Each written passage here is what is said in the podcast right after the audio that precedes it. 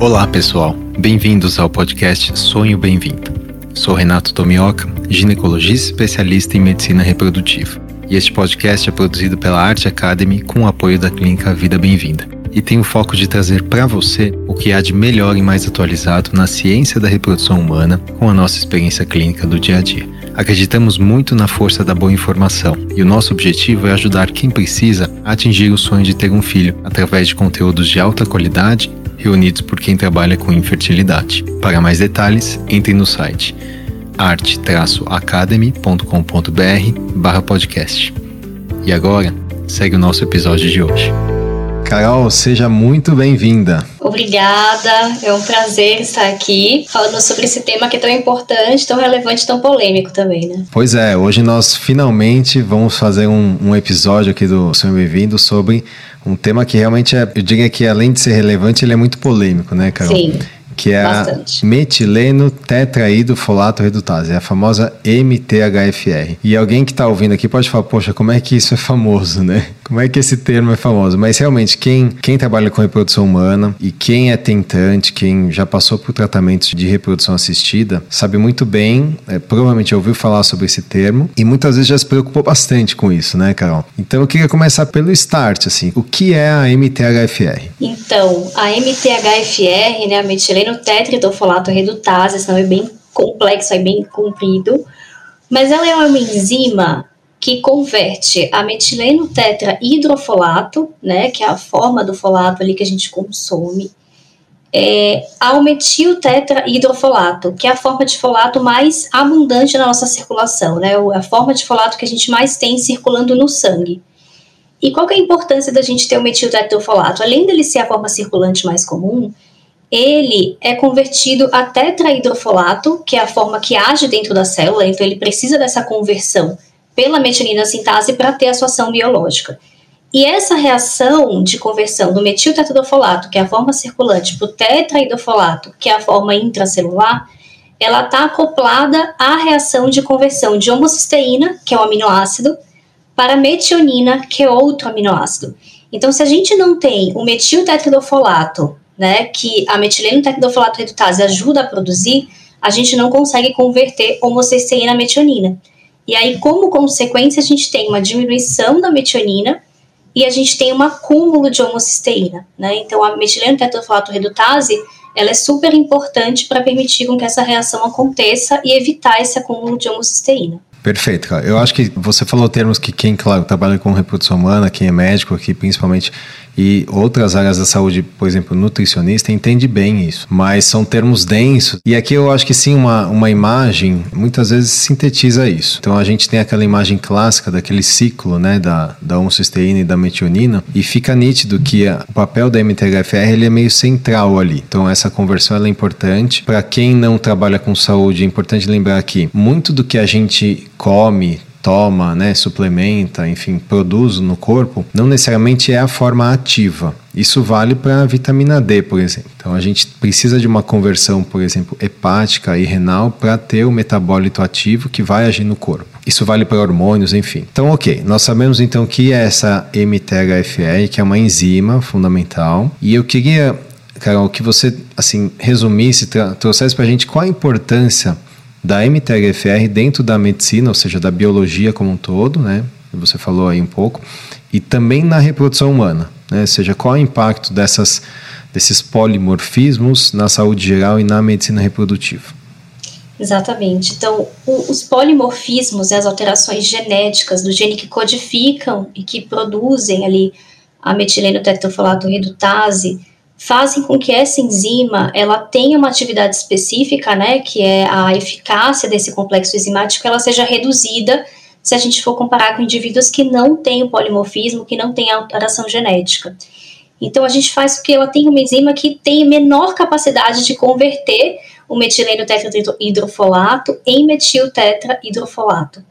Então a gente vai ter como consequência, a depender do tipo de polimorfismo, se esse polimorfismo ele está em é, homozigose ou em heterozigose, a gente vai ter efeitos em graus variados de diminuição de metionina e de aumento de homocisteína. Né? E a, a hipótese que se tem, a observação que a gente tem feito, tanto na medicina em geral quanto na medicina reprodutiva é que esse acúmulo de homocisteína ele pode estar envolvido uh, como fator de risco para várias doenças e algumas complicações. Então, as principais que a gente tem estudado é o tromboembolismo venoso, as doenças cardiovasculares, né, como desfechos cardiovasculares mais graves, como AVC, por exemplo.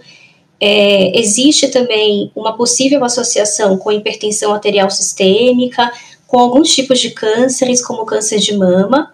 E na medicina reprodutiva, existem alguns estudos relacionando né, a, o polimorfismo da metileno tetrafolato redutase e o acúmulo de homocisteína com perdas gestacionais de repetição, com os defeitos do tubo neural, como espinha bífida, por exemplo, já está bem caracterizado, né? Foi de onde surgiu os estudos, primeiramente. E existem também alguns trabalhos mostrando que essas pacientes que têm os polimorfismos, né, que têm as alterações genéticas, elas podem responder de forma diferente na estimulação ovariana, por exemplo. Então, existem várias implicações clínicas que estão sendo estudadas é, entre o polimorfismo há aumento de homocisteína e estes desfechos. Carol, perfeito. Você tocou num ponto aí que você falou um pouco da história. Conta um pouquinho dessa história aí. Como é que foi descoberta a importância da MTHFR na, no metabolismo do folato aí? Eu acho que essa história talvez vai ser interessante para a gente puxar outras aqui.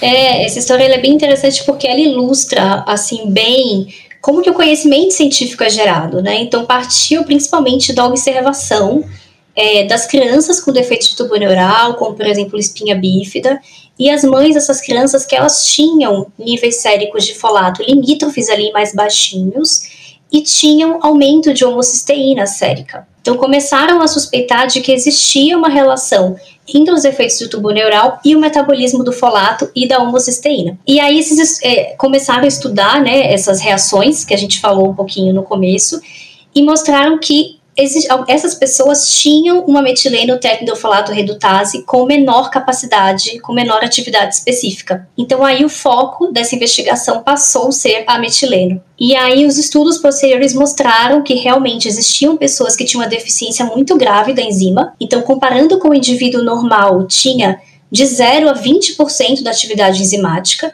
Então, essas eram crianças que tinham atraso de desenvolvimento, anormalidades motoras, anormalidades da marcha, é, convulsões, distúrbios psiquiátricos, etc. E que existia um outro grupo de pessoas que tinha uma deficiência mais leve da enzima, cerca de 50% ou mais de atividade específica, e essas pessoas que tinham maior risco de doença cardiovascular. E aí, no início da década de 90, então, eles começaram a estudar as bases genéticas da metileno.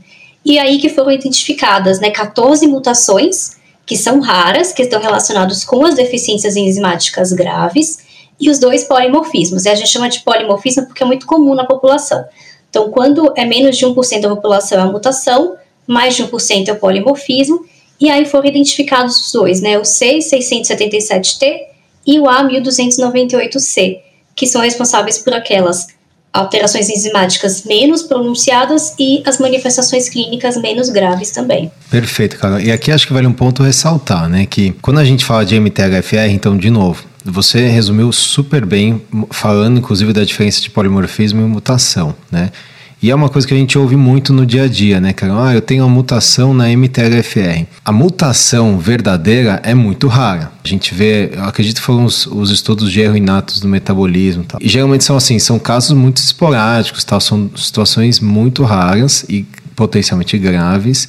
Então, quando a gente está falando aqui da MTLFR, principalmente esses dois que, que você citou, né, a C677T e a 12980C, são polimorfismos e é um quadro bem mais sutil, porque a mensagem aqui não é que então a gente tem que sair extremamente preocupado que vai ter essa mutação, né? São coisas raras.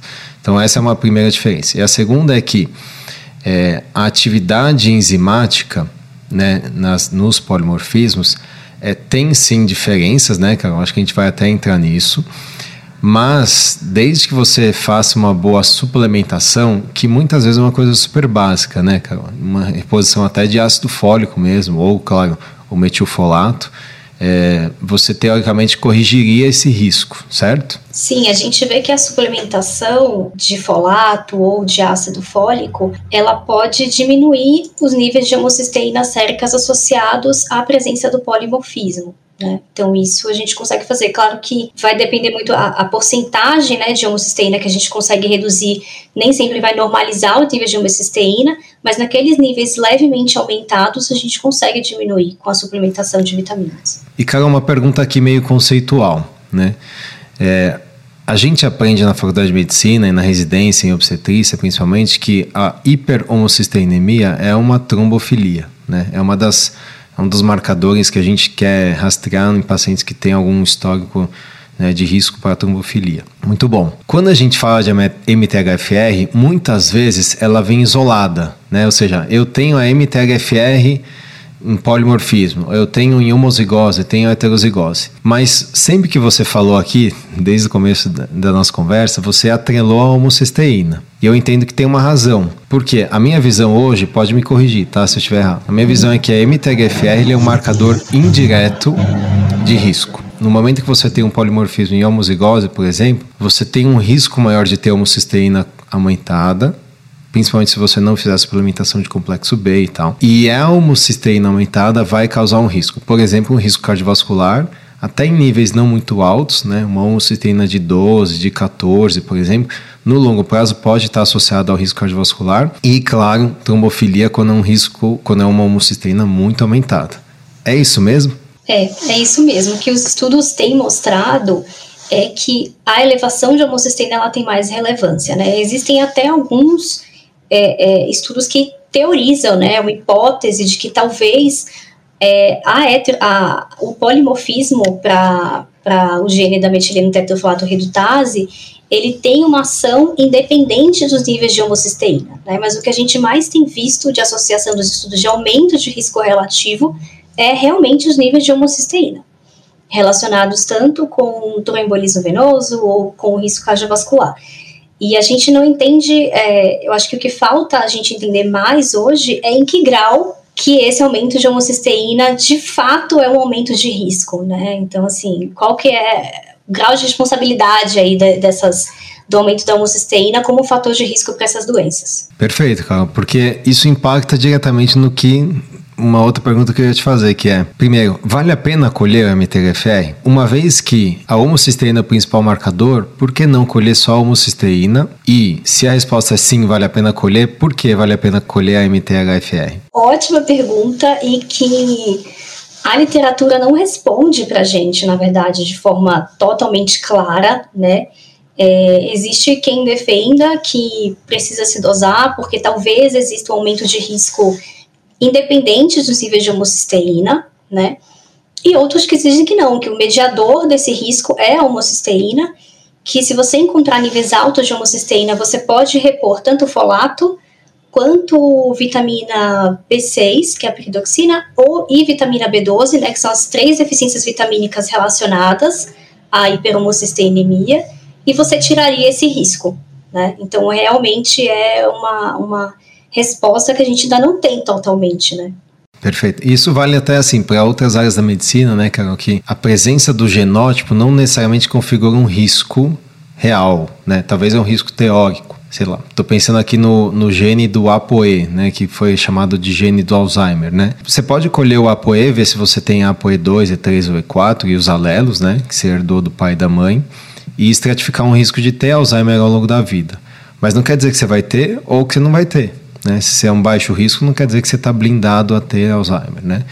E, só que como o Alzheimer é difícil, né, é uma doença difícil de você ter biomarcadores, tal, são marcadores que geralmente quando aparece já está instalada a doença, você faz sentido sim colher o genótipo, né, na minha visão porque você teria uma forma de prevenir, né, ou de estratificar esse risco e atuar agressivamente antes, né? Por exemplo, fazendo atividade física, enfim, coisas desse tipo. Aqui na MTHFR eu acho que é mais delicado, porque a literatura primeiro ela é muito confusa em relação a vale a pena pedir ou não vale. Se você pedir o que fazer com esse resultado, por exemplo, se você tem uma C677T em homozigose e uma homocisteína de 8, o que, que você faz? Você trata o gene, né? Você trata o genótipo ou você trata o fenótipo? Essa é, é a minha principal pergunta hoje, né? E, e, eu acredito que não tem, a gente não tem essa resposta ainda, né?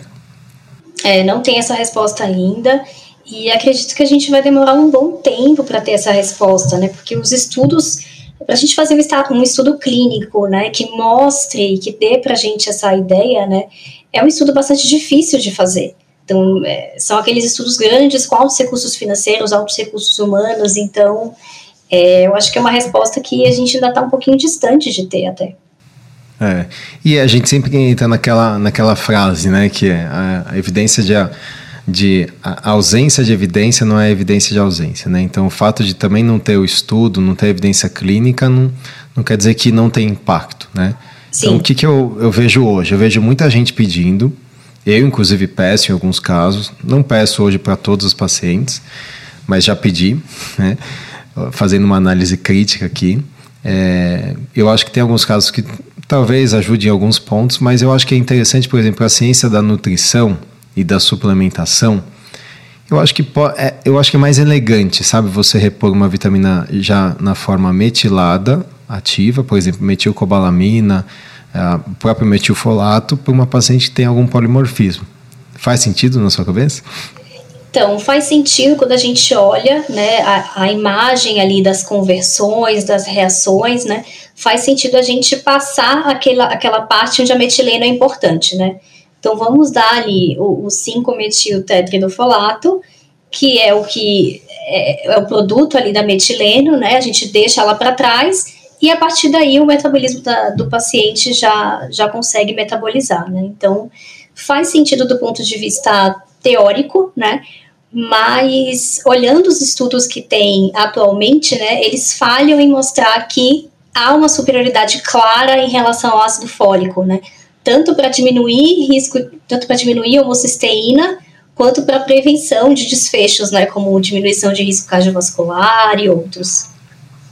Exato, cara. Esse é o ponto. Até na numa, numa aula do Arte Academy 2018, né, que a gente deu sobre vitaminas, né, acho que tem até revisão sobre isso de 2013, falando que as, se você suplementa uma dose suficiente de ácido fólico, ácido fólico mesmo, comum, né, a dose de 0,4 miligramas, miligrama por dia, isso já seria suficiente, inclusive, para você passar a própria deficiência das homozigoses, por exemplo, né? Porque é uma dose que já está boa o suficiente para, considerando a falha na conversão, ainda vai sobrar é, metilfolato, né, o 5 tetraidfolato, tetraidfolato ali para agir na célula, certo? É, sim, exatamente. Talvez é, o polimorfismo não traga uma diminuição de atividade enzimática tão grave assim, a ponto de você não conseguir, com uma suplementação, já ter o, o nível de folato que você precisa, né? Exato. E aí que a gente entende que biologia é complexo, né, cara? Porque não é binário. Muito. Não é assim, olha, eu tenho um problema nessa enzima, então eu não vou ter nada. Não, não é assim né? E tem, acho que, estudos mostrando que, até onde eu sei, depois acho que vale a pena você trazer a evidência mais atual, dependendo se você tem é, homozigoto selvagem, né, normal, ou heterozigoto ou homozigoto mutado ali, né, alterado, entre aspas, você teria uma diferença de 6, 7 até 20% ou mais de é, concentração de folato sérico e eritrocitário versus né, quem é heterozigoto ou homozigoto normal, né? Então, uhum. isso é pouco, né? É diferente de um erro ali, uma mutação verdadeira que realmente não tem enzima ou a enzima não produz nada. Exatamente, essas são as deficiências mais graves mesmo, né? Então, as mutações elas podem levar a uma enzima que nem funciona nada, até no máximo 20% de atividade enzimática. Então, acho que aí realmente as manifestações e a a suplementação talvez tenha um efeito mais limitado, né? E, Carol, é interessante como esse tema ele é polêmico, né, e controverso, né? Eu queria saber, assim, qual a sua opinião? Por que, que ele é tão controverso e polêmico? Eu vou te falar a minha visão depois. Olha, eu acho que ele foi... As elevações de homocisteína e os polimorfismos, eles foram é, atribuídos aí como fator de risco para uma série de doenças. Eu acredito que para cada uma dessas doenças a gente precise de estudos muito grandes para mostrar uma, uma, um aumento de risco, sabe? O poder estatístico dos estudos que a gente tem é um poder estatístico baixo. Então, eu acredito que isso que gera essa, toda essa polêmica, porque tem muitos estudos que mostram associação clara, mas importante dizer que com o risco relativo ali de um e pouco para dois, então não é aquele risco relativo muito alto. E existem aqueles estudos que falam, não, não tem relação nenhuma. Então, será que isso é uma questão biológica ali, tem ou não tem relação, ou será que é uma questão estatística, né? Os nossos estudos não têm poder para mostrar relação. Então, acho que é por isso que é tão controverso. Esse eu acho que é um ponto crucial. E o outro ponto, assim, agora olhando para nossa área, né? Eu acho que é a questão do abortamento. A MTHFR, ela entra aí num rol né, de pedidos de exames que é muito comum, quem lida com reprodução humana sabe disso, pedir a MTHFR, muitas vezes atrás de uma causa de abortamento. Né? Então a paciente vem com quadro de abortamento, às vezes é abortamento de repetição, investiga, investiga e, entre aspas, não tem nada, e pede uma MTHFR e vê lá um polimorfismo, né? uma heterozigose dupla ou uma homozigose, e fala: opa, achei a causa aqui. Né?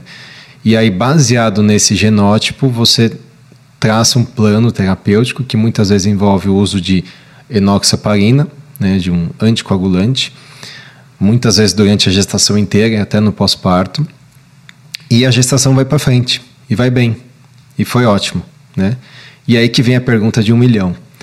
Será que foi a enoxaparina e né, o médico que descobriu essa MTHFR, entre aspas, mutada, ou foi literalmente o acaso? Foi, era para ser aquela gestação, aquele embrião, aquele endométrio daquele mês, e que com a enoxaparina foi para frente também, né? E aí que entram os estudos. Quando a gente vai ver a evidência clínica disso, é uma evidência muito baixa, né? É o que você falou. A evidência é muito baixa. De novo, não estou dizendo que não tenha, né? Que não tenha um efeito biológico, enfim. Eu acho que sim, a enoxaparina pode ajudar em alguns casos que a gente não tem diagnóstico de trombofilia comprovada. Tem estudos até sobre isso, né? De uso empírico. Mas é diferente de você falar que MTHFR é uma trombofilia, né? E essa é a minha pergunta agora, né? Você acha que a MTHFR é uma trombofilia, Carol? É, pelo que eu, de todos os estudos que eu analisei, dos posicionamentos das sociedades, principalmente a Sociedade Americana de Hematologia, eles se posicionam claramente é, como se a, a mutação da metilentretofosfatase e, inclusive, a hiperhomocisteínemia não sejam considerados trombofilias. Né? Então, pode ser até que tem um pequeno aumento de risco, mas eles se posicionam, se posicionam contra a gente pedir a pesquisa da mutação, do polimorfismo e tratar principalmente, né? E aí que tá, qual é a função, né? Aí tem gente que vai olhar essa frase e vai falar, poxa, então a sociedade ela é cruel, esses guidelines são cruéis, ninguém tá olhando o indivíduo, ninguém tá olhando né, o casal que tá sofrendo, claro, com a infertilidade, com o abortamento e tal por que não pede logo e usa logo? E aqui que eu acho que é a nuance da nuance, né? Quem trabalha com ciência sabe que a gente precisa ter critério, né? Assim, precisa ter um equilíbrio na decisão clínica. Porque senão a gente acaba. É que nem aquela frase, né? Você tem martelo, você acha que todo mundo é prego, né? Então você pede, sempre você vai achar que tem isso, e se você pedir para todo mundo, você vai ter uma, uma prevalência alta, né, cara? Qual que é a prevalência de polimorfismos na população brasileira? Na população brasileira, a gente tem um dado aqui de São Paulo, né? O estudo foi publicado em 2017 foi baseado no inquérito de saúde da cidade de São Paulo de 2008. E eles viram que nessa amostra a prevalência de polimorfismo do C677T em heterozigose era de 42,7% da população, então bem comum. Em homozigose, 11%. E já o polimorfismo A1298C em heterozigose, 34% e em homozigose, 6%.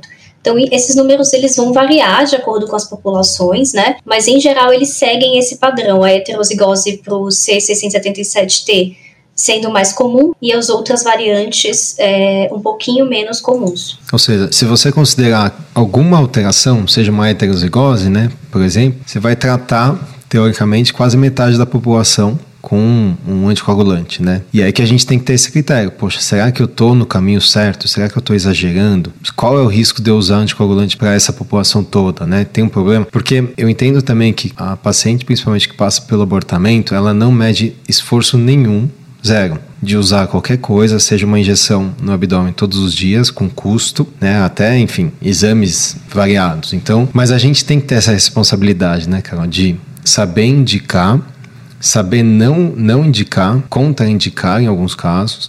Até porque quando a gente dá alta para o pré-natal, né, quem não trabalha com obstetrícia, essa paciente muitas vezes vai usar enoxaparina e aí o colega pergunta qual é o motivo, por que ela está usando? E às vezes você não tem muita resposta. Você fala, olha, eu usei empiricamente, tudo bem.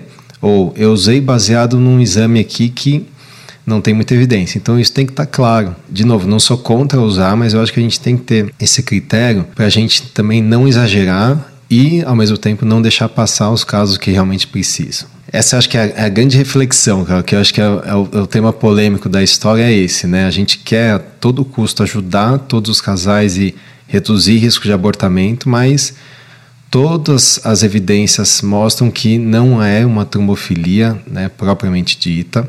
Ela pode estar associada a algum, algumas outras coisas. E você falou até um dado interessante, que a própria hiperhomocisteinemia, apesar de ser extremamente rara, né, cara? Acho que eu vi dois casos na minha vida de homocisteína acima de 50. Dois, um era um homem, outro é uma mulher. E que, ok, aí você fica um pouco, né, receoso tal. E, e muitas vezes indica tratar, mas mesmo as trombofilias clássicas, né, você pega uma, um fator 5 de Leiden, a, a protrombina, quando você tem mutação ali, o risco de evento trombólico, risco absoluto ainda é baixo, né, se você for ver.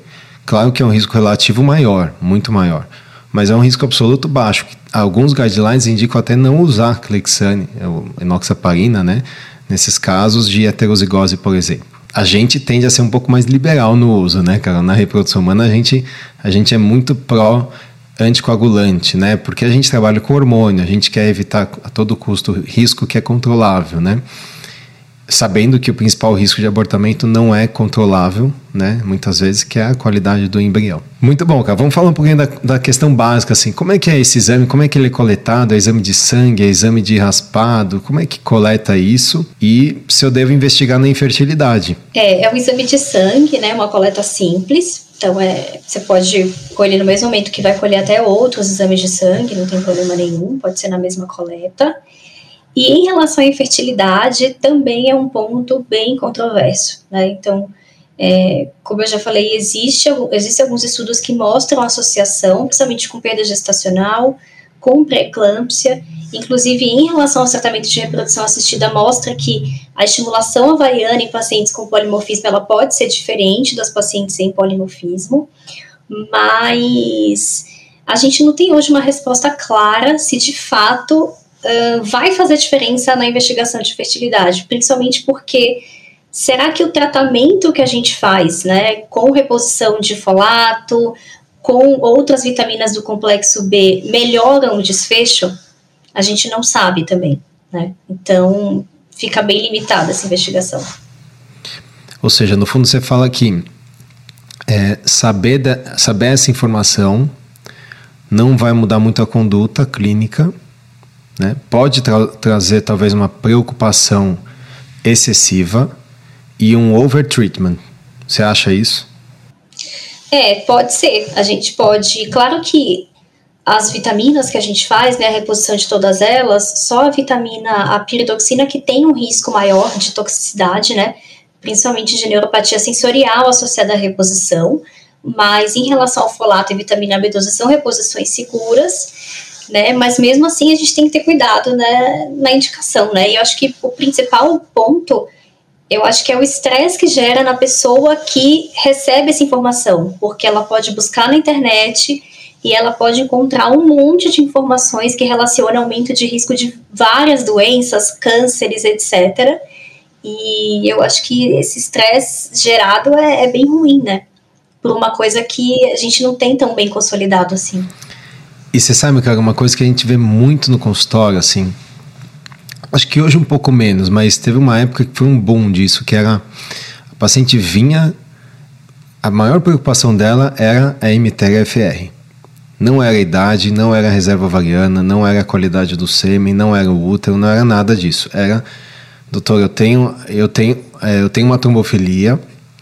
E aí no final a gente via que era a MTHFR em polimorfismo e eu sei que isso causou aborto e tal. É duro passar pela perda, né? a gente sofre, a gente quer achar uma causa tratável, né? lógico, acho que é da, é da natureza humana, né?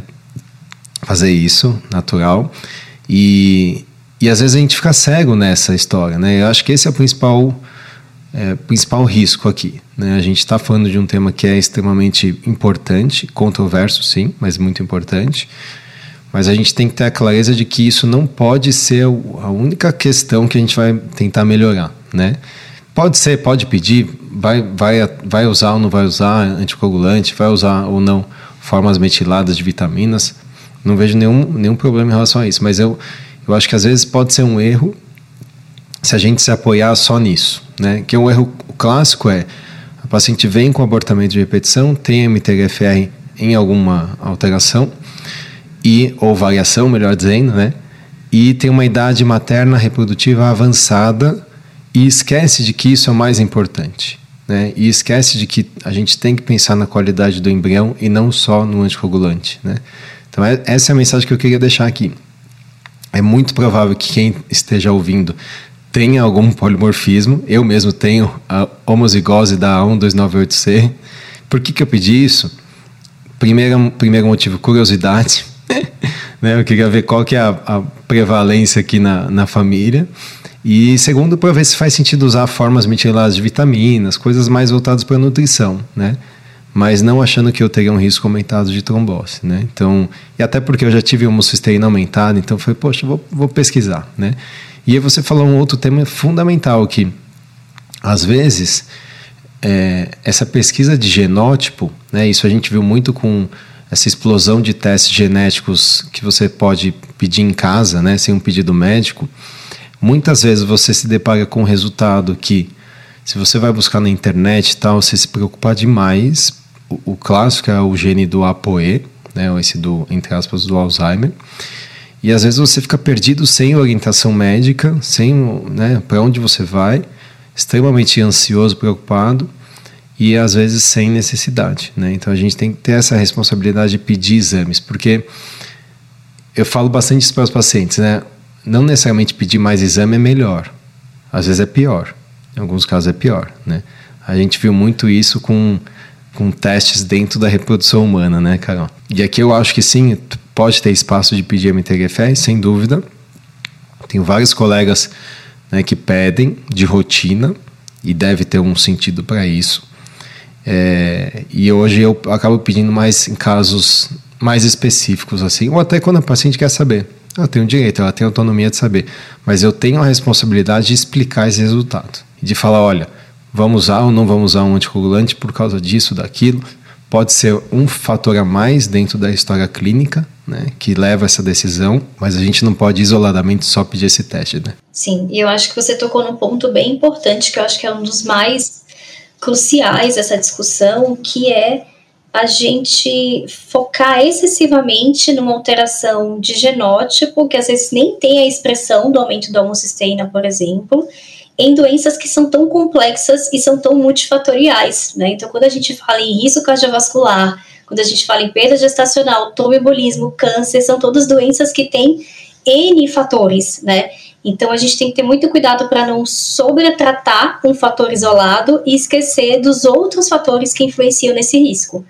Então esse é um cuidado que a gente tem que ter, acho que é o principal ponto dessa discussão da metileno, né? Perfeito, Carol. Eu acho que você fechou bem. Era essa mensagem que eu imaginava você você passar aí no final e a todas as pacientes e, enfim, pessoas que estão aqui ouvindo e têm ou um histórico de abortamento, risco cardiovascular, trombose na família, enfim, e já fez ou quer fazer esse exame, é, entenda que a, as evidências elas elas são fluidas, né? Elas são dinâmicas, elas vão aparecendo. Tudo isso que a gente está conversando aqui pode daqui a um ano aparecer um estudo que, né, fala, olha, tudo aquilo que eles falaram ali, na verdade, não é bem assim, mudou. Vale a pena pedir para todo mundo, a gente tem que tratar, enfim. Mas hoje a evidência ela realmente ela é escassa e vale lembrar que o contexto clínico do casal é mais importante do que um exame alterado ou não. Né? Então, analisar em conjunto com o seu médico é fundamental. Muito bom, Carol. Queria que você deixasse aqui uma mensagem final para quem está nos ouvindo e alguma outra coisa que eu acabei não tocando, se você quiser comentar, por favor, fique à vontade. É, eu acho que a, a mensagem final era, era principalmente essa, né? A gente ter o cuidado de pensar que as doenças e as complicações, elas dificilmente são explicadas por uma única alteração, que a pesquisa da metilena ela tem seu papel em alguns cenários clínicos específicos, como a gente já discutiu aqui, mas que ao receber um resultado como esse, é, a gente entender que em geral, ele tem um impacto ali que não é de alta gravidade, não determina uma doença grave, não quer dizer que você vai ter um desfecho grave por conta disso, né? Que a gente ainda precisa descobrir qual que é a magnitude desse impacto, mas que ele certamente não vai ser catastrófico na sua vida, né? Então, dá para conversar com calma com o seu médico, dá para pensar em algum tipo de suplementação com vitaminas, mas eu acho que de resumo é isso mesmo. Maravilha. Carol, obrigado pelo seu tempo, obrigado pela sua aula. Sua aula foi fantástica. Quem participa né, do Arts Academy sabe que foi, claro, foi uma aula extremamente técnica, falando de mecanismos moleculares ali, mas trouxe todo embasamento aqui para essa nossa conversa, que foi uma conversa mais objetiva, eu diria, né? E quem tiver interesse nesse tema da MTGFR, pode é, seguir. A gente vai colocar esse gráfico aí da conversão da homocisteína e metionina lá no post do Instagram. E vou vou ver se a gente consegue colocar, inclusive, no site, Carol. Obrigado, Carol. Até a próxima. Obrigada, até mais. Obrigado por estar conosco nesse episódio do Sonho Bem-vindo. Se você estiver interessado em saber mais sobre o que conversamos nesse episódio, entre no site arte-academy.com.br podcast. Você pode nos encontrar no Instagram, arte.academy e arroba vida bem-vinda. Se você gostou desse podcast, ficaremos muito felizes de ouvir sua opinião nos comentários da Apple Podcast ou qualquer plataforma que esteja usando. Esse podcast tem caráter meramente informativo e educacional. Não deve ser utilizado para realizar autodiagnóstico ou automedicação. O conteúdo não é feito para substituir a consulta com um profissional de saúde. Em caso de dúvidas, consulte o seu médico. Somente ele está habilitado a praticar o ato médico conforme recomendação do Conselho Federal de Medicina. Nenhuma relação médico-paciente é estabelecida aqui nesse canal. E somos muito transparentes em relação aos conflitos de interesse e levamos isso a sério. Para saber mais, entre no site arte-academy.com.br sobre.